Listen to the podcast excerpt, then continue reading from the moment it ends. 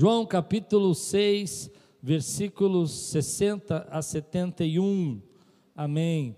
Se você é líder de liga, se você é líder aqui de algum ministério da igreja, manda um WhatsApp aí para o seu grupo, passa o link e fala: cadê você nesse culto hoje? Cadê você? Cadê você nesse culto hoje? Glória a Deus. Vamos lá. Ao ouvirem isso, muitos dos seus discípulos disseram: Dura essa palavra, quem pode suportá-la? Sabendo em seu íntimo que os seus discípulos estavam se queixando do que ouviram, Jesus lhes disse: Isso escandaliza? Que acontecerá se vocês virem o filho do homem subir para onde estava antes? O espírito da vida, a carne não produz nada que se aproveite. As palavras que eu disse são espírito e vida, contudo, alguns de vocês que não creem. Pois Jesus sabia desde o princípio quais deles não criam e quem eu iria trair. E prosseguiu: É por isso que eu disse a vocês que ninguém pode vir a mim, a não ser que isto lhe seja dado pelo Pai. Daquela hora em diante, muitos dos seus discípulos voltaram atrás e deixaram de segui-lo. Jesus perguntou aos doze: Vocês também não querem ir? Simão Pedro respondeu: Senhor, para quem iremos? Tu tens as palavras de vida eterna nós cremos e sabemos que és o Santo de Deus. Então Jesus respondeu: Não fui eu que os escolhi os doze? Todavia, um de vocês é o diabo. Ele se referia a Judas, filho de Simão Iscariotes, que, embora fosse um dos doze, mais tarde haveria de traí-lo. Vamos orar? Senhor, fala conosco nessa noite, traz a tua palavra ao nosso coração. Que venha agora, Senhor, a clareza daquilo que o Senhor tem para nós. Que venha, Senhor, a visão do, da revelação que o Senhor tem para nós hoje, em nome de Jesus. Amém. Glória a Deus. De manhã, eu expliquei para vocês, nós estávamos estudando juntos, eu não sei quantos estavam de manhã assistindo o culto, mas semana passada à noite nós falamos sobre a multiplicação dos pães e que Jesus tinha feito aquela grande multiplicação para mais de 5 mil homens, mulheres e crianças, e aquelas pessoas ficaram impactadas com aquilo e quiseram seguir Jesus, e, e, e no texto de João ainda, ele conta que logo depois ele manda os seus discípulos irem para outra margem, e Jesus vem andando sobre as águas, eu não preguei esse texto, porque preguei recentemente aqui na igreja, acho que final do ano passado, e foi para o texto onde que Jesus, então, chegando do outro lado, ele encontra um embate. Algumas pessoas estão seguindo Jesus, mas seguindo Jesus com um propósito errado. Seguindo Jesus porque ele faz milagres, seguindo Jesus porque ele multiplica pães, eles querem mais um sinal, eles querem que ele dê maná, eles querem que ele faça algo maior do que Moisés. E Jesus começa então a separar aquele grupo e começa a mostrar para eles que nem todos ali que estão ali creem, e nem todos ali estão porque estão com a razão correta, com motivos corretos. Muitos estavam seguindo Jesus só para satisfazer os seus desejos, só para que Jesus pudesse fazer aquilo que eles desejavam no coração, que é ter milagres sem sacrifícios, ter vitória sem precisar de esforço, receber comida e pão, peixe, sem precisar fazer nada por isso. Então Jesus vai alinhar com seus discípulos quem ele realmente é. E de manhã eu falei que ele diz que ele é o pão da vida. Expliquei que na mente daqueles homens estavam claramente a visão do maná e a visão do pão da propiciação, que era o pão que ficava no tabernáculo. Expliquei que de manhã que isso representava provisão, proteção e poder de Deus sobre Israel, o sustento de Deus sobre Israel, a provisão de Deus sobre Israel. E aqueles homens ouvindo isso acharam duro o discurso, acharam um discurso pesado, acharam um discurso é, porque Jesus fala que aquele que não come da carne dele não faz parte do ministério dele, e aqueles homens não estão entendendo isso. E o que Jesus está fazendo? Ele está chacoalhando a figueira, ele está mostrando que nem todo mundo que está ali está com a razão correta, está com o objetivo correto, sabe quem ele é, ou entende quem ele é. Isso é uma lição para nós, porque no decorrer do meu ministério, na minha vida como pastor, encontrei muita gente assim, que está com Jesus com vários motivos, mas não pelo motivo correto, está com Jesus com várias razões, mas não pela razão correta. Então, esse é um texto que para mim fala muito, porque ele é um texto na minha, no meu ministério como um divisor de águas. O dia que eu entendi esse texto, a minha vida mudou. Eu tive um, um, um antes e um depois desse texto. Porque eu me lembro que no começo do meu ministério eu me culpava muito, eu, eu me entristecia muito, porque algumas pessoas é, não se convertiam, ou porque algumas pessoas não recebiam a palavra, ou porque algumas pessoas vinham à, à igreja e não estavam buscando a Jesus de verdade. Eu ficava triste porque elas iam embora, porque elas deixavam, porque elas às vezes diziam que estavam com a gente e no final não estaria. Eu vejo muito líder que sofre com isso hoje. Gente que é líder, os líderes de liga aqui na igreja sofrem muito quando alguém é, que está na liga deles, por mais que eles façam, ajudem, abençoem e cuidem nesse tempo de pandemia, acabam recebendo notícias que eles foram para outros ministérios ou que eles não estão mais congregando é, aqui na Quírios e isso entristece apesar da gente receber todo ano centenas, centenas de pessoas, isso machuca a gente, né? Mas esse texto vai me dar algumas lições que eu acho que são extremamente importantes para a nossa liderança. Então, nessa primeira parte, eu queria parar um pouquinho de falar de pandemia e falar da sua liderança, falar do seu ministério, falar da sua vida com Deus. E a primeira lição que eu tiro desse texto, como eu disse, dividiu o meu ministério, abriu minha mente, é que nós precisamos parar de nos preocupar com as pessoas que não creem no que nós temos que fazer. Eu vou repetir. Você precisa parar de se preocupar com as pessoas que não creem naquilo que você tem que fazer. É, é interessante isso, mas a gente às vezes vive uma, uma neurose, uma preocupação de tentar convencer as pessoas daquilo que nós temos que fazer e que Deus nos mandou fazer, o que nós sentimos que é o nosso propósito. Eu vou explicar isso na vida de Jesus. Jesus sabia o que ele tinha que fazer, ele sabia que ele era o pão da vida, sabia que ele tinha que ser o Salvador, ele sabia que ele, ele estava destinado à cruz, e a cruz seria a salvação do homem. Mas aqueles homens não queriam entender o que ele tinha que fazer. Quando Jesus falou sobre comer a carne dele, ele estava falando desse memorial que nós fazemos, dessa, desse momento que nós comemos do pão e do cálice, que nós declaramos que nós somos parte temos aliança com Deus. Mas aqueles homens não estavam interessados nisso, eles estavam interessados apenas em dizer: olha, me dê pão, me dê comida. Então Jesus fala: olha, eu tenho algo para fazer e vocês não estão entendendo o que eu tenho que fazer. E eu não posso ficar preocupado com vocês porque vocês não entendem o que fazer. E fala: oh, se vocês querem ir embora, vão embora. Às vezes na nossa vida a gente passa por esse processo. Eu me lembro de ter amizades na minha vida que queriam me impedir de ser pastor. Deus estava me chamando para ser pastor e algumas pessoas riam, davam risada e falavam que eu não tinha um chamado, que eu não tinha vocação para isso, que eu não prestava para ser um pastor e elas não acreditavam que Deus tinha que fazer na minha vida, mas eu sabia o que eu tinha que fazer. Então, às vezes, querido, infelizmente, há momentos da sua vida que você precisa deixar essas pessoas irem embora para que você possa fazer aquilo que Deus tem para fazer na sua vida. Eu tinha um chamado e aquelas pessoas precisavam ir embora, porque se elas não fossem embora, eu não poderia ser aquilo que Deus tinha designado designado para mim. Aleluia! Glória a Deus! Glória a Deus porque você não desiste, glória a Deus porque você continua fazendo aquilo que Deus chamou você para fazer. A mesma coisa acontece, acontece, quando a gente vai casar, não é verdade? Quando a gente vai casar, tem gente que fala: você vai casar, você está maluco, você está doido. Nesse tempo, para que casar?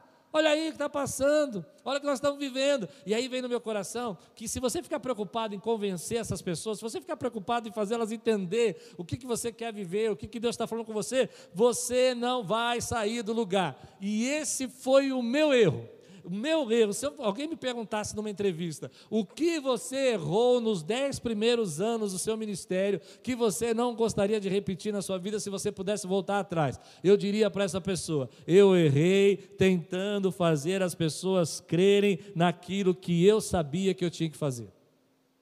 É verdade ou não é? Eu errei por dez anos, pessoas me machucaram, gente me feriu, porque eu ficava tentando convencê-las. Porque quando as pessoas não acreditam em você, quando elas não acreditam que você tem que fazer, não importa os sinais que você faça. Bom, se você acha que eu estou errado, é só você pensar: Jesus tinha acabado de multiplicar pães e peixes, eles tinham acabado de comer pães, cinco mil homens mais mulheres e crianças. E ainda assim eles estão pedindo outro sinal, eles estão dizendo o que, você vai fazer para a gente crer em você. Não importa, querido, quanto você seja bom, quanto que você seja generoso, quanto que você ajuda. Tem gente que simplesmente não vai crer em você. E aí que você tem que tomar a sua decisão. Se você vai crer em você se você vai acreditar no que Deus tem para fazer na tua vida e se você vai no caminho do que Deus está mandando você fazer. Por isso foi um divisor de águas. O dia que eu parei de me preocupar com gente que não acreditava no que eu tinha que fazer e acabava impedindo de deixar eu fazer o que eu tinha que fazer, foi aí que o ministério na minha vida começou a florescer. Enquanto eu ficava preocupado e tentando explicar, convencer, reuniões numéricas, reuniões enormes, contendas, brigas, pessoas dizendo: não, eu não aceito, nós não saímos do lugar. Mas o dia que eu disse: eu vou fazer aquilo que Deus me chamou para fazer, você crendo ou não crendo, eu vou fazer porque eu creio no poder de Deus, eu creio no que Deus me chamou para fazer. Essa é a maior lição, porque Jesus é o Salvador, Jesus é o pão da vida, Jesus é é a resposta, é o caminho, é a verdade, mas aqueles homens não queriam crer. E tem gente que não vai crer em você, querido, não importa o que você faça. Não importa quanto você doe, não importa quanto você acredite. Porque as pessoas às vezes não estão dispostas a crer. No meu começo do meu ministério, eu vivi pessoas que simplesmente não acreditavam em mim. Não acreditavam no meu chamado, não acreditavam no que eu tinha que fazer. E talvez por causa disso eu tive que sair da denominação que eu vivia Talvez eu tivesse que sair daquela denominação para que eu pudesse viver o chamado que Deus. Encontrei pessoas que acreditavam em mim. Encontrei vários pentecostais aí, doidos por Jesus, que acreditavam em mim. Que diziam: oh, Deus tem algo na tua vida. E essa é a segunda lição. Se a sua equipe não estiver preparada para seguir você, você não pode chegar lá. E essa é uma lição forte para nós como líderes no tempo de pandemia, no tempo que nós estamos vivendo. Por que, que eu falo disso? Porque às vezes a gente não percebe, querido, que se Jesus não dá uma chacoalhada na figueira aqui, e alguns caem, né, os frutos que não estão preparados caem. Sabe quando a gente fala aqui na linguagem pentecostal, ah, o vento passou, levou a folha seca. Jesus deu uma chacoalhada ali, pregou uma pregação bem pesada, bem dura, bem assim forte. Eles ficaram escandalizados, diz o texto, eles se escandalizaram, mas para quê? Para que aquelas pessoas que estivessem ali com eles estivessem prontos para segui-lo. E é isso que vai acontecer com Pedro. Apesar de Pedro negá-lo depois, aqui Pedro vai fazer uma das maiores declarações de fé. Para onde iremos nós? Só tu tens as palavras de vida eterna. E esse é um exemplo muito forte para nós. Às vezes, como igreja, nós recebemos centenas de pessoas e recebemos centenas de pessoas que desejam seguir a Deus, mas que não acreditam naquilo que Deus tem para fazer ou que não querem viver aquilo que Deus tem para fazer aqui. E aí nós precisamos entender esse tempo que nós estamos vivendo. A unidade está aí. A unidade está quando nós começamos a entender que estamos sendo preparados por Deus para segui-lo no que Ele tem para fazer nesse tempo.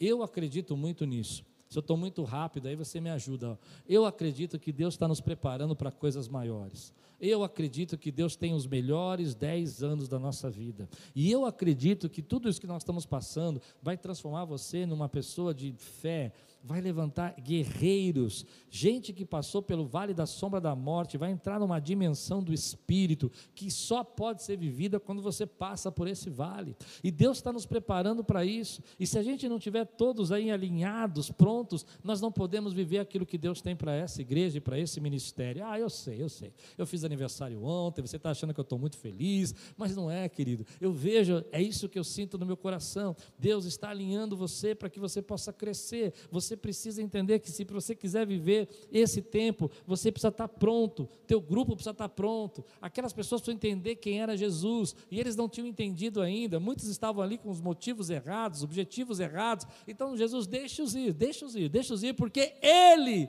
está juntando o grupo e preparando. E eu creio que nesse tempo Deus está fortalecendo você, Deus está levantando você com uma autoridade nova, Deus está dando você uma dimensão do Espírito nova. Ah, Deus vai te trazer uma adoração nova, Deus vai te trazer um louvor novo Deus vai te trazer um quebrantamento novo, Deus vai quebrar as tuas ingenuidades, Deus vai quebrar tua meninice, Deus vai fazer você amadurecer na presença dEle, para que você possa, querido, ter aí flechas ousadas na presença de Deus, possa, querido, lançar tua funda e derrubar gigantes, para que você possa viver aquilo que Ele tem para você, em nome de Jesus, reinar nesse tempo aquilo que Deus colocou na tua mão, governar nesse tempo aquilo que Deus colocou na tua mão. Aleluia. Então, nesse processo, Jesus vai fazer algo no ministério dele que é um divisor. Nesse tempo já tinha milhares de pessoas seguindo Jesus.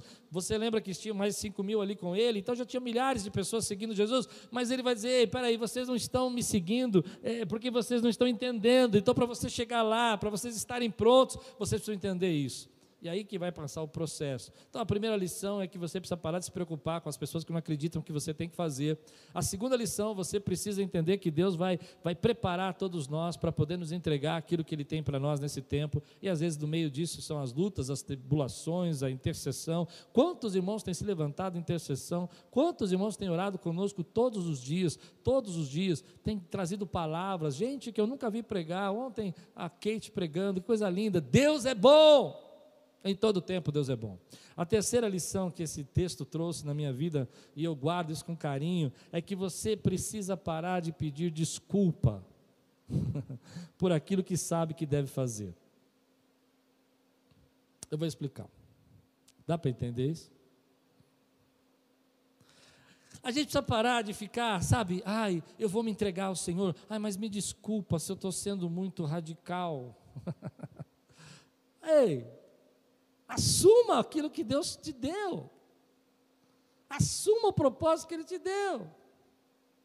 Você entende isso? Ficar pedindo desculpa, se sentir culpado por viver o destino que Deus deu na sua mão. Por se sentir culpado de evoluir, de crescer, de amadurecer, de deixar os dons de Deus fluir na sua vida, de se tornar uma autoridade, de ter uma cara de leão, de falar com autoridade no nome de Jesus. Eu não sei se eu estou pregando bem hoje. Acho que sim. Porque às vezes a gente se sente culpado, querido, de se transformar aquilo que Deus quer que a gente se torne. E fica aí pedindo desculpa. Ai, sabe o que é? É que eu não quero, eu não queria falar. Ei, deixa Deus transbordar esse vaso. Deixa Deus fazer esse vaso ser cheio do Espírito Santo. Se está na tua casa aí, se tem liberdade, dá glória a Deus e fala: Eu sou cheio da presença de Deus. Eu não preciso ser, pedir desculpa por crer, eu não preciso pedir desculpa para ser alegre, eu não preciso pedir desculpa para ser cheio do Espírito Santo, eu não preciso ficar pedindo desculpa para ser aquilo que Deus me chamou para ser. Mas eu vivi isso também na minha vida. Eu vivi. Ai, Senhor, ai, perdão se eu falei isso, ai, perdão se Deus está me dando essa direção e você não entende. Ah, é difícil pregar sobre isso, porque isso é uma experiência para mim muito forte. Às vezes a gente precisa entender, querido, que a grande lição é essa. Quem é que estava lá? Era Jesus, o Cristo, ungido de Deus, o Salvador, o pão da vida. Mas ele não ficou pedindo desculpa. Olha, se vocês forem embora, vocês vão perder a salvação de vocês. Vem cá, filhinho. Vem cá, mimizento, deixa eu explicar para você. Ele não fez isso. Existe essa palavra? Ele não fez, não fez. Ele deixou ir embora. E sabe por quê, querido? Que a gente precisa aprender isso, que às vezes a gente fica se justificando e acaba nunca fazendo o que tem que ser feito. Hum, eu quero saber se tem 10 pessoas que estão recebendo essa palavra. Se Deus está falando com você, fala assim: Eu recebo. Porque você acaba, querido, se justificando e não fazendo nunca o que tem que ser feito. Nunca o que tem que ser feito. Eu me lembro de uma época aqui na nossa igreja que eu, eu sou uma pessoa que eu tenho um dos meus valores é ser uma pessoa fiel. Quem me conhece sabe disso. Eu procuro jamais, é, não estou dizendo que eu sou perfeito, não, mas é um valor para mim a justiça, é um valor para mim viver fidelidades. Por isso que eu acho que eu tenho tantos irmãos de tantos tempos aqui na igreja, né? Irmãos queridos, que são como irmãos, família minha, né? Mas eu me lembro uma vez que eu tinha que fazer algumas coisas e alguns desses irmãos não estavam ainda entendendo o que eu tinha que fazer.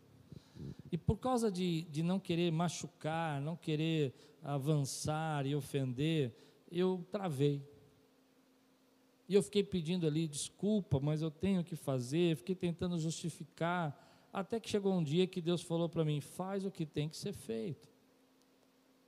Graças a Deus, a maioria desses irmãos, cheios do Espírito Santo, entenderam o que eu tinha que fazer. Mas alguns não. Alguns não concordaram.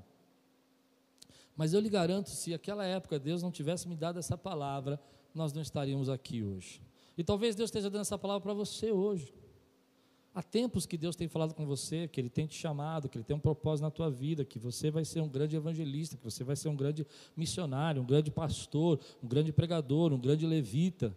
Mas você está preso nessas coisas, se preocupando com o que as pessoas vão dizer, preocupado com, com as pessoas que não compreendem, que não reconhecem você. Eu me lembro uma vez, quando jovem, eu cheguei para um rapaz da igreja que era o nosso líder de adolescentes. Ele era o presidente, o conselheiro, né, nas igrejas que nós frequentávamos, tinha os conselheiros dos ministérios, ele era o casal, o, o conselheiro do ministério, mais velho, né, e tudo. E eu disse, sabe, adolescente então, assim, 14 anos, todo meio bagunçado, assim, meio, meio confuso. E eu disse, sabe, eu quero ser pastor. E eu me lembro que ele deu uma resposta assim, muito legal para mim. Ele fez, você não. Deus pode chamar qualquer um, menos você. Que palavra dura ele me deu, que sentença. Sentença. Eu não, eu não, não estou culpando ele, talvez ele não tivesse capacidade de liderança para estar onde estava, eu não sei. O que eu sei é que aquilo entrou como uma flecha na minha vida. E eu achava que as pessoas tinham que acreditar no que Deus tinha dito para mim. Mas na verdade, quem tem que acreditar primeiro é você. É primeiro você que acredita no que Deus disse para você. É você que acredita no que Deus chamou para você. E o preço que você vai pagar por isso. E o quanto você está disposto a se doar por isso. Quarta lição disso, que eu tiro desse texto. Bom, vou repetir para ver, porque depois eh, vocês fazem piadinhas de mim. A primeira foi o seguinte: né? eles falam assim, três e a quarta, né? Eu vi um meme essa semana meu falando, vou falar três coisas, e a quarta, né? Então vou falar, vocês que não prestam atenção. Ó. Primeiro, precisa parar de se preocupar com pessoas que não creem que você tem que fazer. Segundo, se a sua equipe, se o seu grupo não estiver pronto para segui-lo, você não pode chegar lá. Deus às vezes alinha o grupo, Deus às vezes ajusta a gente, Deus está fazendo isso nesse tempo. Terceiro, você precisa parar de pedir desculpa por aquilo que sabe que tem que fazer, porque você se sente culpado, envergonhado, com medo, porque as pessoas não entendem. E quarto e último, você precisa se preocupar, e é isso que eu quero trazer hoje para você aqui, com que a sua equipe toda fale no mesmo idioma. Ou seja, toda fale a mesma língua, todas falem a mesma palavra. Isso é muito forte. Às vezes a gente não entende isso. Porque quando Jesus está com esses, esses discípulos, alguns não estão entendendo o que eles estão falando. Ele está falando uma coisa, eles estão entendendo outra. Jesus está falando de comer a carne deles, eles estão entendendo que Jesus vai se matar, eles vão ter que comer a, a carne física dele. É interessante, eles estão confusos, porque eles não estão falando a mesma língua. E quando as pessoas não falam a mesma língua, elas não vão na mesma direção. Isso é uma lição que a gente tem que ter na nossa vida. Eu me lembro de trabalhar com algumas pessoas aqui na igreja, algumas pessoas muito promissoras, muito talentosas nós já tivemos alguns jovens aqui na igreja muito talentosos, jovens brilhantes, mas que não conseguiam falar o mesmo idioma, não conseguiam entender a linguagem, não conseguiam compreender a, a, a, aquilo que nós entendíamos como valor, como ideia, como sentimento, como chamado e não se preocupavam em aprender a nossa língua. Ficavam tão preocupados com outros ministérios que estavam crescendo, tão preocupados com outras pessoas famosas, embriagadas com a fama daquelas pessoas, não conseguiam entender o que Deus queria fazer na vida delas hoje. E não conseguiam falar a mesma língua. Isso é interessante porque às vezes você está num lugar, Deus te colocou numa casa, e você precisa aprender a língua dessa casa. Você precisa aprender o idioma dessa família para que você possa se comunicar com essas pessoas. Você precisa aprender o idioma que eu estou falando. Porque quando nós somos líderes num lugar, nós precisamos entender, querido, que quando as pessoas entendem o que você fala, elas seguem a direção. Se as pessoas não compreenderem o que você está falando, elas não vão seguir a direção que você tem que seguir. E se você está falando um idioma que não é o meu idioma, que eu, como líder da igreja, estou falando, as pessoas não vão te seguir. Ah, mas pastor, então você está dizendo que tudo tem que ser do seu jeito? Não é, não é isso. É que nós estamos falando línguas diferentes. A língua que nós falamos aqui é de servir, é de amar. A língua que nós falamos aqui é de nos doar, é de suprir, é de nos entregar. Essa é a nossa língua. Aí você vem com uma outra língua de querer mandar, dar bronca em todo mundo, ninguém vai ouvir o seu idioma. Deu para entender isso ou não? Jesus está falando uma língua aqui que eles não conseguem entender. Jesus está falando um idioma que eles não conseguem compreender. E porque eles não conseguem compreender o que Jesus está dizendo, eles não podem segui-lo. Porque eles não estão entendendo. Fala, que palavra é essa? Que o Senhor é o pão da vida, o Senhor é o pão da propiciação, o Senhor é o pão do tabernáculo. Quer dizer que você é o maná, você é o maná, você é o... Eu sei quem você é, você nasceu ali, você é filho de José, você morava ali, trabalhava, teu pai é o carpinteiro, fez uma cadeira para mim outro dia. É isso que eles estão pensando. Se você ler o texto inteiro, vocês vão perceber que eles têm essas críticas. E essa é uma palavra que, nesse tempo de pandemia, nós temos que falar o mesmo idioma. Nós temos que estar juntos na mesma fé. no mesmo propósito, você tem que estar ligado do que Deus está fazendo, seja online, seja presencial, você tem que estar ligado, porque Deus te colocou como líder nessa igreja. Deus te colocou aqui. Quantas vezes eu vejo pessoas, é, é, é, e eu não me importo com isso, porque eu acho que isso é um processo de Deus na vida das pessoas, e às vezes eu falo isso, as pessoas ficam ofendidas, mas quantas vezes eu vejo pessoas que não prestam atenção no que Deus está falando aqui, e é daqui que vai sair a tua bênção, meu irmão, é daqui que a tua casa vai ser fortalecida. Aleluia! Glória a Deus, porque Deus tem um propósito para essa, essa nação, Deus tem um propósito para essa, essa igreja, Deus tem um propósito para a nossa família espiritual, e a gente tem que falar o mesmo idioma. E aí a gente começa a ficar chateado, porque eu, eu, vi, como eu disse, eu vi pessoas boas, talentosas, maravilhosamente capacitadas, mas que não conseguem falar o idioma de ninguém e elas não conseguem desenvolver, e de repente você vai olhando aquele ministério, aquele ministério vai morrendo, e aí a culpa é da igreja, a culpa é do pastor, a culpa é do irmão que não reconheceu, não, a culpa é nossa, que a gente não aprendeu o idioma. Deu para entender o que eu estou falando? Não aprendeu a linguagem, não aprendeu o que se fala. Jesus está falando uma coisa, eles estão entendendo outra.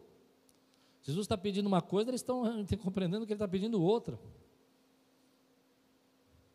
E essa é uma lição na nossa vida, porque às vezes a gente fica preocupado com isso, né? E eu me lembro de ver pessoas talentosas, como eu disse, esses jovens promissores, que na verdade não importa o que você fala e eles não compreendem o que você está falando.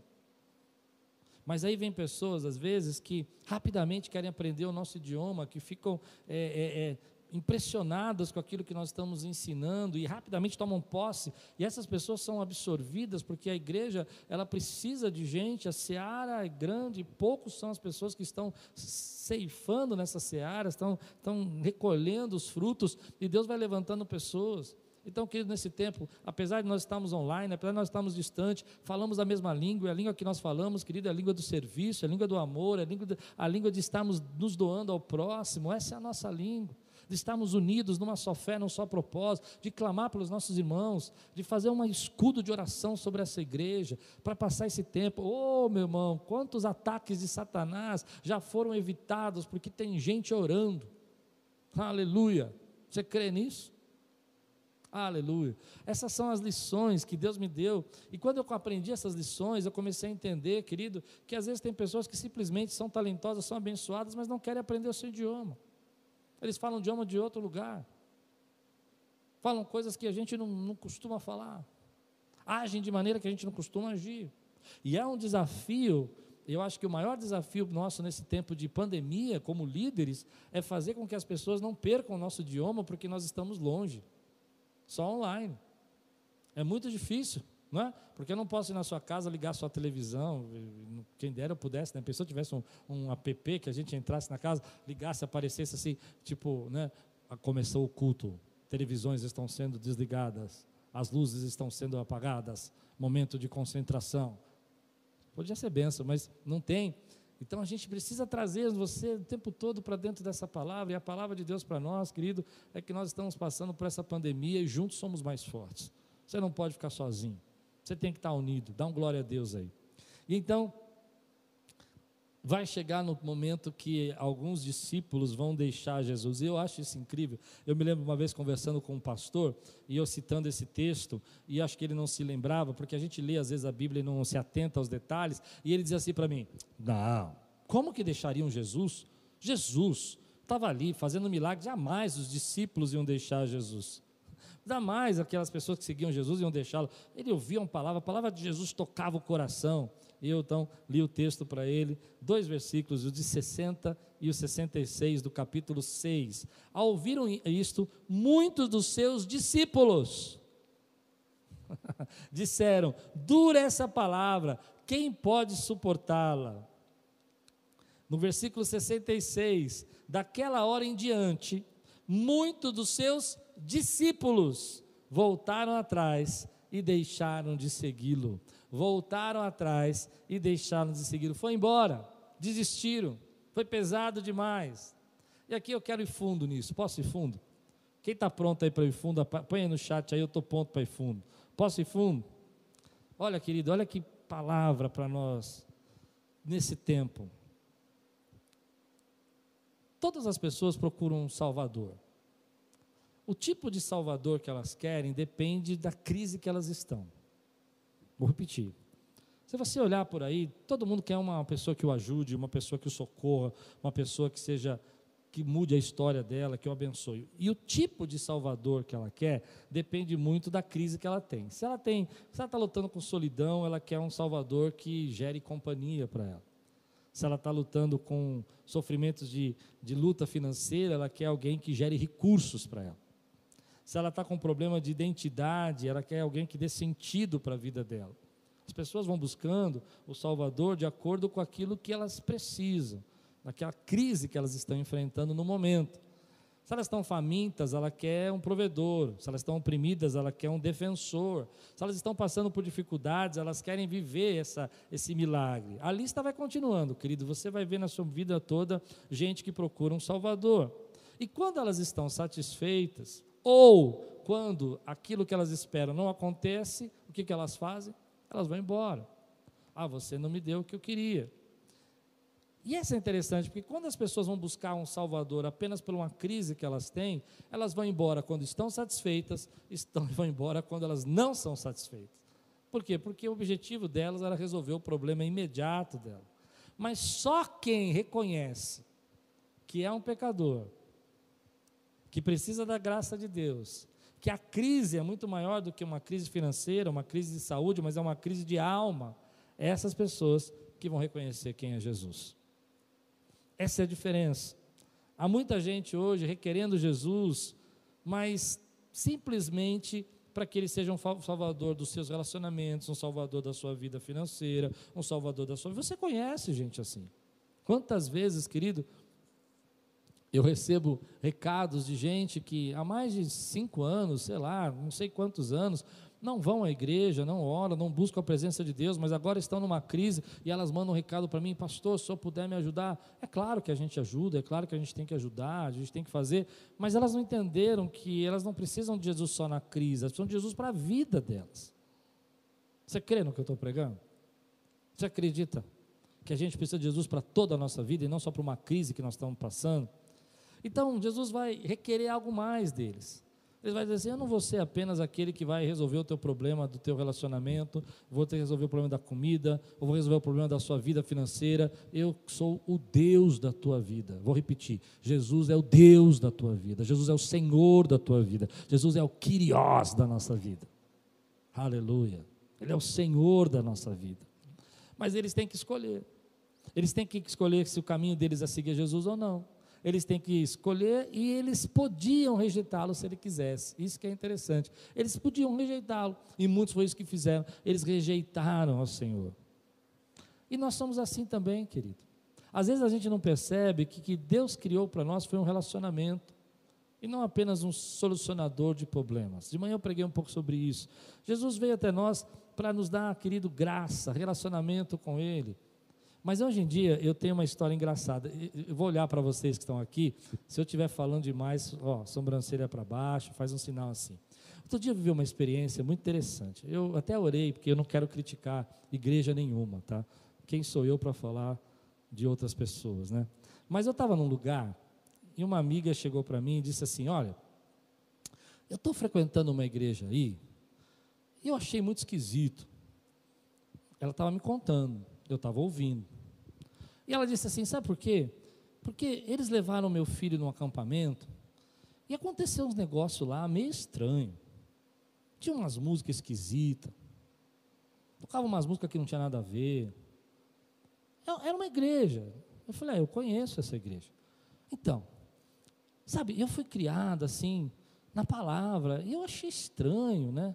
Depois fiquei sabendo que levaram uma pessoa para palestrar para o meu filho que nem de Deus é a pessoa. Eu falei, é mesmo, é. E de repente ela parou. Eu não sabia o que ela estava falando, eu só estava ouvindo, né? Eu louco para falar o que eu penso, mas deixa eu ficar quieto, né? Eu vou entrar numa crítica. E ela parou e falou assim: Mas olha, eu vou dizer. Que estrutura tem aquela igreja? Aí eu fiquei olhando. Eu tenho um pouco de medo, porque assim, eu como adulto, Eu, como adulto, eu sei separar as coisas, eu sei entender que isso não é de Deus, isso é de Deus, porque eu fui criada no Evangelho. Mas meus filhos, né, ainda não sabem. Mas a igreja tem uma estrutura. Quando você chega lá, a criança já recebe uma etiquetinha, coloca no, no negócio. Eu isso acho legal, devia ter aqui também. Coloca no peito a etiquetinha, a sala é toda decorada, e eu quieto assim, ouvindo. E de repente eu falei uma coisa que eu não sei se eu devia falar, você me julga aí. Eu falei, sabe, amiga, eu vou te dar uma palavra. Ela disse, o quê? Você precisa decidir se você quer que seu filho seja crente ou se você quer que seu filho fique confortável. Às vezes há lugares que você pode ser confortável e crente, mas pelo que você está me dizendo, não é isso que está acontecendo. E no futuro isso pode ficar caro para você. E se eu pudesse dizer uma coisa para essa geração, se Aquiles pudesse falar com essa geração, ah, se prepara agora, eu sinto a presença de Deus. Se eu pudesse chacoalhar uma geração, se eu tivesse essa, essa, essa, essa, esse punch né, que o pessoal tem de internet, de milhões de views, eu diria para essas pessoas: parem de ir para a igreja como um clube social. Peguei pesado não? Pare de ir na igreja, querido só porque você vai na igreja, porque aquela igreja. Outro dia eu escutei de uma pessoa falando isso para mim. Falei, que igreja você está? Estou na igreja tal. Falei, ah, que legal, está bem lá? Estou. O que você está fazendo lá? É, estou precisando casar. Para! Para! Busca o reino de Deus. Se entrega e deixa Deus fazer a obra na tua vida. Nada contra essa igreja. Aí ele completou, não, porque lá tem muitas meninas bonitas. Eu falei, olha, Aquiles também, mas não vai lá não. Não vai lá não. Sabe por quê, querido? Porque a gente começa a, a, tirar o foco, a fazer como esses homens, a buscar Jesus porque ele multiplica pão, porque ele está sendo solucionador de crise. Não, meu querido, vá buscar o Senhor, vá à igreja. Aliás, eu acho que essa é a maior tristeza que uma pessoa pode fazer na sua vida é você ir à igreja não por causa de Jesus, mas ir na igreja por causa de qualquer outra coisa. Eu não estou dizendo que quando a gente não vem aqui, nós não temos bons relacionamentos, não fazemos bons amigos. Acontece, faz parte, mas a, o maior objetivo nosso, que eu queria dizer para essa geração: busque ao Senhor, teu Deus, de todo o teu coração, ame a Ele, meu irmão, ame de toda a tua alma, de toda a tua vida. Ele é o pão da vida, e eu creio que as coisas que têm que ser acrescentadas vão ser acrescentadas. Ele vai ser o teu pastor, ele vai guardar você, aquele que habita no esconderijo do Altíssimo, aquele que habita, não aquele que dá uma passada lá, não aquele que vai de vez em quando, não aquele que vai na hora da crise, mas aquele que habita no esconderijo do Altíssimo, a sombra do Onipotente descansará. Aleluia, aleluia. Esse é o nosso Deus. Oh, glória a Deus! Como eu gostaria de dizer isso. Eu, eu, vejo que Aquiles trabalha muito contra isso. Eu sei que a gente faz isso, mas tem gente que precisa acordar, meu irmão. Por que, que a vida não muda? Não muda, querido. Outro dia eu vi uma história interessante. Eu estava vendo no Instagram, estou falando demais, né? Estava vendo no Instagram um, um, pastor conhecido respondendo aquelas quadrinhas de pergunta e perguntaram para ele assim: olha a pergunta que fizeram, pastor, é, é proibido, é pecado a gente orar para o universo. E ele então entortou o nariz assim e falou: Como que é? Você vai orar pelo universo, pela criação e não para o Criador? E eu fiquei pensando: gente, se você pode buscar o Criador, para que, que você está orando para a criação? Se você pode falar com o Rei dos Reis e Senhor dos Senhores, o Alfa e o Ômega, por que, que você está dando voz, querido? Para as coisas do mundo, da carne lendo horóscopo, procurando respostas de Deus aí onde não tem Deus. Busque a presença de Deus. Jesus vai alinhar as coisas aqui, ele vai dizer para eles: olha, você precisa entender quem eu sou, eu não estou aqui para vocês ficarem só recebendo pão, comida, eu sou o caminho, a verdade e a vida. E eu oro porque eu creio, querido, que essa palavra talvez pode machucar alguém, pode ofender alguém, eu não sei. Mas o que eu sinto no meu coração é que muita coisa que está retida na, na, vida de muita gente, que você deve conhecer alguém que vai na igreja só por crise, que vai na igreja só contar com problema, está retido na vida dele o propósito e a bênção. Mas quando essa pessoa se alinhar com o propósito de Deus, meu querido, as janelas do céu vão ser abertas sobre a vida dessa pessoa e ela vai receber aquilo que Deus tem guardado para ela. Eu prego por isso porque eu acho um desperdício de vida, um desperdício de futuro, um desperdício de, de graça de Deus, de presença de Deus. Eu não quero um Deus só na minha crise, eu quero um Deus que seja o Deus da minha vida. Eu quero um Deus, como Pedro diz: para onde iremos nós? Só tu tens as palavras de vida eterna. Para onde eu vou? Só tem esse caminho, não tem outro, é Ele.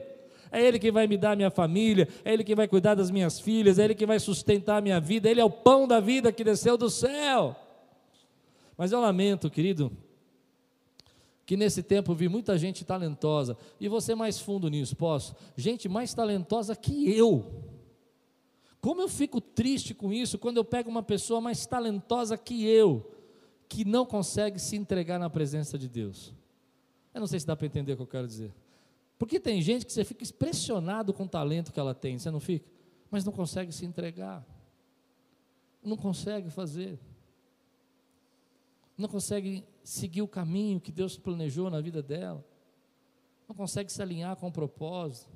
Vai ali, vai aqui, está cá, agora está lá. E por que está lá? Não, porque ali falaram que tem um negócio, ah, daqui a pouco está ali. Tem uma geração hoje que tem todo o contato com a internet, tem toda a sabedoria, sabe usar mídias sociais, sabe fazer marketing de internet, mas não sabe permanecer. Tem uma capacidade que eu gostaria de ter de se comunicar com as redes sociais, de explodir, mas não sabe se entregar. Não sabe fazer aquilo que Deus chamou para fazer. Deus está te chamando hoje. Deus tem coisas grandes, coisas grandes. Talvez você esteja perdido aí, orando para o universo, orando, pedindo para Deus um lugar confortável, e Deus está falando para você: segue o meu caminho. Segue o meu caminho. Segue o meu propósito. Acredita no chamado que eu te dei. Dá fruto. Dá fruto. Ensina teu filho o caminho que ele deve andar. Mostra através da tua vida Mostra pelas tuas atitudes, pelas tuas ofertas, pela tua oração, quem é Deus para você. Ele nunca vai se desviar desse caminho. Outro dia recebi um recado de uma mãe desesperada pelo filho, pedindo para que eu ajudar. Eu pretendo ajudar. Mas ela disse uma coisa interessante: quando eu estava nos caminhos, hello, Como que seu filho vai entrar no caminho se você não está no caminho? Mas eu louvo porque tem muita gente que, que já passou dessa fase, que amadureceu, que deixou de querer lutar pelos teus sonhos e começou a lutar pelos sonhos de Deus. Amém? Que começou a colocar Deus em primeiro lugar e deixar Deus realizar os propósitos dele, ao invés de querer realizar os seus propósitos. Ou melhor, deixou de querer Deus para que realize os seus propósitos começou a querer Deus porque Ele é Deus. e nós somos servos, somos filhos amados. E o Pai sabe do que a gente precisa. Se você entende isso, você já passou por esse pasto, você já, você já andou uma milha, você já compreendeu que Deus vai te sustentar Acho que eu nunca falei isso, mas eu vou falar aqui. Quando Deus me chamou para ser pastor, não era meu sonho ser pastor. Nunca foi. Meu sonho era, era, era ter uma condição financeira muito boa. Era poder ter recursos. Eu queria mostrar para os outros o quanto que eu era capaz. O quanto eu deveria, né, crescer. E porque escutava isso de algumas pessoas importantes na minha vida, ah, o Klaus, quando fizer vinte e poucos anos, vai ser diretor da empresa. Me lembro de um diretor financeiro falando isso para mim, o Klaus com 24 anos, com 28 ele vai ser o diretor dessa empresa, uma empresa de petróleo. Lembro do meu tio falar, ah, não, o Klaus vai ser uma pessoa que vai ter uma carreira financeira maravilhosa. E aquilo foi entrando na minha cabeça. Mas esse não era o sonho de Deus.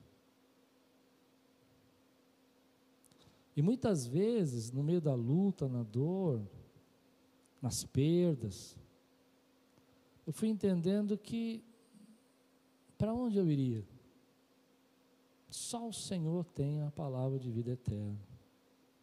Eu não estou dizendo que Deus não me supriu, que Deus não me abençoou. Eu estou dizendo que precisava deixar o nível de eu querer Deus para resolver a minha crise e assumir o nível de querer Deus como Deus na minha vida. E é por isso que eu gosto de Pedro. Porque Pedro vai dizer assim, no versículo 69, 67 a 69, se você está com a sua Bíblia aberta. Jesus perguntou aos doze: Vocês também não querem ir? Imagina, Jesus reúne os doze e fala assim: E aí, vocês não querem ir embora também? Vamos embora. Uau, forte, né? Você não, não quer ir? Vai, vai embora. Simão Pedro lhe respondeu: Senhor, para quem iremos? Tu tens as palavras de vida eterna. Nós cremos e sabemos que és o Santo de Deus. A primeira coisa que eu gosto nessa atitude de Pedro é que Pedro não finge entender tudo que Jesus falou. Pedro não chega lá, oh, ok, não, realmente, palavra forte, boa, não. Ele simplesmente entende que, ainda que ele não entenda tudo que Jesus está fazendo e tudo que Jesus está falando, ele pode confiar. E aí que é um segredo para nós, é quando você entende que, apesar de você não compreender a ordem certa das coisas, é primeiro crer e depois entender. Nós queremos entender primeiro para depois crer, mas a ordem certa das coisas é primeiro você crer, primeiro você acredita. Primeiro você vive aquilo que Deus está falando para você de, com fé. E depois você vai entender o que Deus está fazendo na tua vida. Depois você vai entender esse problema. Então, ele vai olhar com essa, com essa determinação e ele vai dizer assim: olha, embora as pessoas estão fugindo, estão te criticando, os seus discípulos estão indo embora, ele vai mostrar uma fé genuína. Não uma fé baseada no entender tudo que Deus está falando e está fazendo, mas uma fé que crê no propósito de Deus. E esse tempo está requisitando essa fé de nós. Nós não vamos entender tudo o que está acontecendo, nós não vamos entender todos os processos, nós não vamos entender de quem é a culpa, nós não vamos entender por que as coisas às vezes não saem. A única coisa que nós vamos entender, querida, é que nós podemos crer no Senhor, porque só Ele tem a palavra de vida eterna. É como se nesse momento uma chavinha na cabeça de Pedro mudasse. Até aquele momento ele está seguindo, está vendo milagre.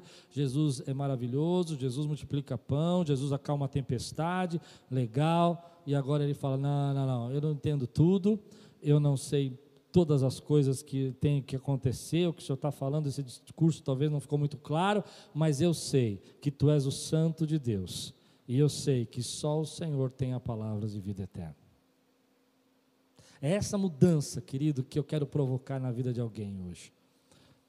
Talvez não de todos, porque muitos já passaram por isso. Muitas pessoas que eu conheço estão vivendo assim. Mas sempre tem aquela pessoa que a gente conhece que precisa mudar essa chavinha chegar um tempo e falar assim: Deus, eu te procurei por muitas vezes porque o Senhor multiplica pão, mas hoje eu te procuro porque o Senhor é meu Salvador. Eu estou disposto a entregar a minha vida. Faz de mim como quiseres, faz de mim segundo o teu plano. Os meus recursos, os meus pensamentos, a minha mente, a minha, o meu corpo, os meus bens são teus. A minha vida te pertence, porque só o Senhor tem as palavras de vida eterna. Ninguém precisa mandar me santificar, porque teu Espírito habita dentro de mim. E eu quero que o Senhor esteja perto de mim. E não quero que nada me afaste da tua presença. Ninguém precisa me chamar, Senhor, para ir mais perto de ti, porque minha alma tem sede de ti. Porque eu sei que tu és o pão da vida. Eu sei que o Senhor é a água viva que eu preciso. Essa mudança na vida de Pedro aconteceu na minha vida. Eu seguia Jesus e por muitos anos nasci no lar cristão, mas a minha fé era uma fé, tipo, vamos à igreja, minha família é batista, então frequenta essa congregação, e eu tenho que estar aqui aos domingos, e vamos logo, acaba logo, hoje tem que o pastor convidado, vai demorar, melhor eu sair mais cedo, sabe? Até um dia que Jesus me pegou, até um dia que Jesus me marcou, até um dia que o Espírito Santo me batizou, e eu comecei a entender, querido, quem Ele era Que Deus maravilhoso Ele é. Que ainda que meu pai e minha mãe se esquecessem, Ele jamais esqueceria de mim. Ainda que eu não tivesse ninguém, Ele nunca me deixaria. Ainda que eu estivesse passando pelo vale da sombra da morte, Ele é o meu pastor e de nada terei falta. Essa mudança, querido, está acontecendo na vida de muita gente nesse tempo. Muita gente está começando a despertar para algo novo de Deus. Eu vejo um exército de Deus se levantando. Gente que tinha dons, estavam adormecidos, vão se levantar. Pessoas que estavam desigrejadas vão entender o seu propósito, vão se alinhar com o fruto que Deus tem. Gente que estava sem esperança, vai viver nesse tempo as maiores experiências espirituais. Gente que tinha seu coração, sabe, endurecido pelas críticas, pelas acusações, pelas feridas que a igreja causou, vão ser curados e vão receber aí autoridade para levar a palavra de Deus. Ministérios, ministros, levitas, profetas, homens de Deus, derrubadores de gigante, autoridades, gente com cara de leão, pregando o evangelho com autoridade. Deus está levantando você. Aleluia. Porque dentro do seu coração você passou por tudo isso, está passando por todos esses problemas, está passando por todas essa, essas lutas da pandemia, perdas, tristezas, ansiedades, e você está dizendo dentro de você: Senhor, só tu tens as palavras de vida eterna. Tu não és meu Deus apenas na crise, tu és meu Deus em todos os momentos da minha vida. Aleluia. Aleluia. Eu sei que essa palavra, como a pregação de Jesus aqui, não é uma pregação de bope, não é uma pregação que vai fazer muita gente falar, ah, eu precisava disso. Mas hoje eu estou pregando para alguém. Sabe, uma das minhas lamentações é ver gente boa, gente de Deus, gente talentosa, você deve conhecer algumas, que não conseguem mudar essa chave. A vida inteira está no mesmo lugar. Chegou a hora de você se derramar na presença dEle. Os céus estão abertos, querido. Os céus estão abertos para derramar visitações clama por Ele, pede para Ele. O que, que você faz agora? Você dobra o seu joelho e fala: Deus, eu estou pronto para ser visitado. Marca a minha vida. Eu preciso da tua presença. Fala comigo. Quero ser eu um servo, um profeta para essa geração. É isso que você faz. Você pede. Você fala, Jesus, tua palavra diz que aquele que pedisse, que nós sendo maus, sabemos dar boas coisas aos nossos filhos, que se derá a Deus, não dará o Espírito Santo para aquele que pedir. Você pede. Jesus, eu quero te ver assim acima das minhas crises, acima das minhas necessidades, ser o Deus da minha vida. Quero habitar no teu esconderijo e a tua sombra descansar. Não quero apenas passar lá, quero estar lá dentro. Aleluia. Eu já vi isso acontecer. Vi gente ter um despertar de repente. Gente que você fala, não, essa pessoa aqui não, não parece que está entendendo o Evangelho. E de repente ela tem um toque do Espírito Santo e aquela pessoa se transforma. Me lembro de um amigo que eu tive aqui na igreja, também muito talentoso, pregava melhor que eu. Quando ele pregava aqui na igreja, a igreja gostava, mas ele tinha uma vida aqui difícil, uma vida torta. E a gente ministrou na vida dele e tudo mais. E o dia eu recebo um convite para ir na ordenação dele, de pastor.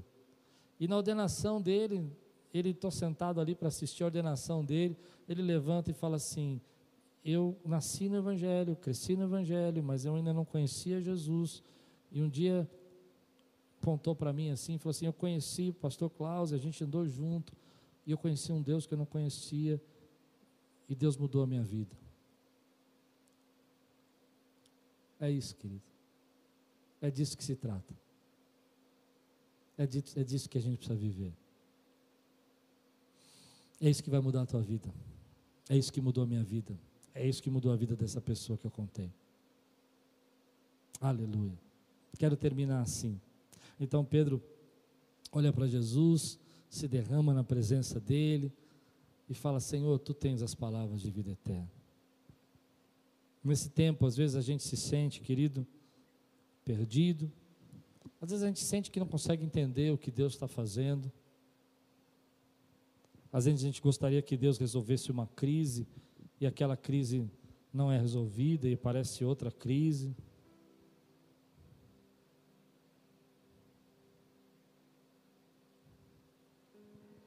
Mas aí a gente dobra o nosso joelho.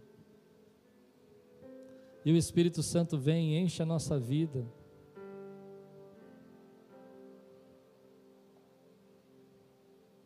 E Jesus fala assim para a gente: você quer ir embora? Você quer desistir? Você quer me abandonar?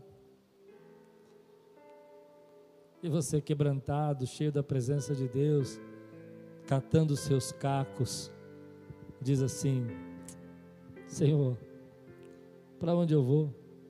Só tu tens as palavras de vida eterna. Só o Senhor é o meu Deus. Quebrado, machucado, ferido, dolorido, sequelado, você olha e fala: Senhor, tu és o meu Salvador. Dolorido, fazendo força para levantar. Você olha para ele e fala assim: Senhor, para onde eu vou? Tu és o caminho, a verdade a vida. Tu és o pão vivo que desceu do céu. Tu és o bom pastor que dá vida pelas ovelhas. Tu és, Senhor, o princípio e o fim de todas as coisas. Tu és o Cordeiro de Deus que tira o pecado do mundo. Tu és o Santo de Israel, o Cristo. Tu és o meu Deus.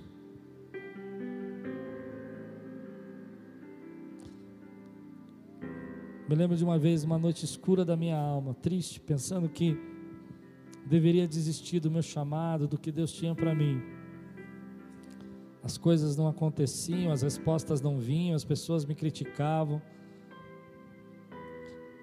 Eu fechei a porta do meu quarto e falei: Deus, eu não sei o que eu faço.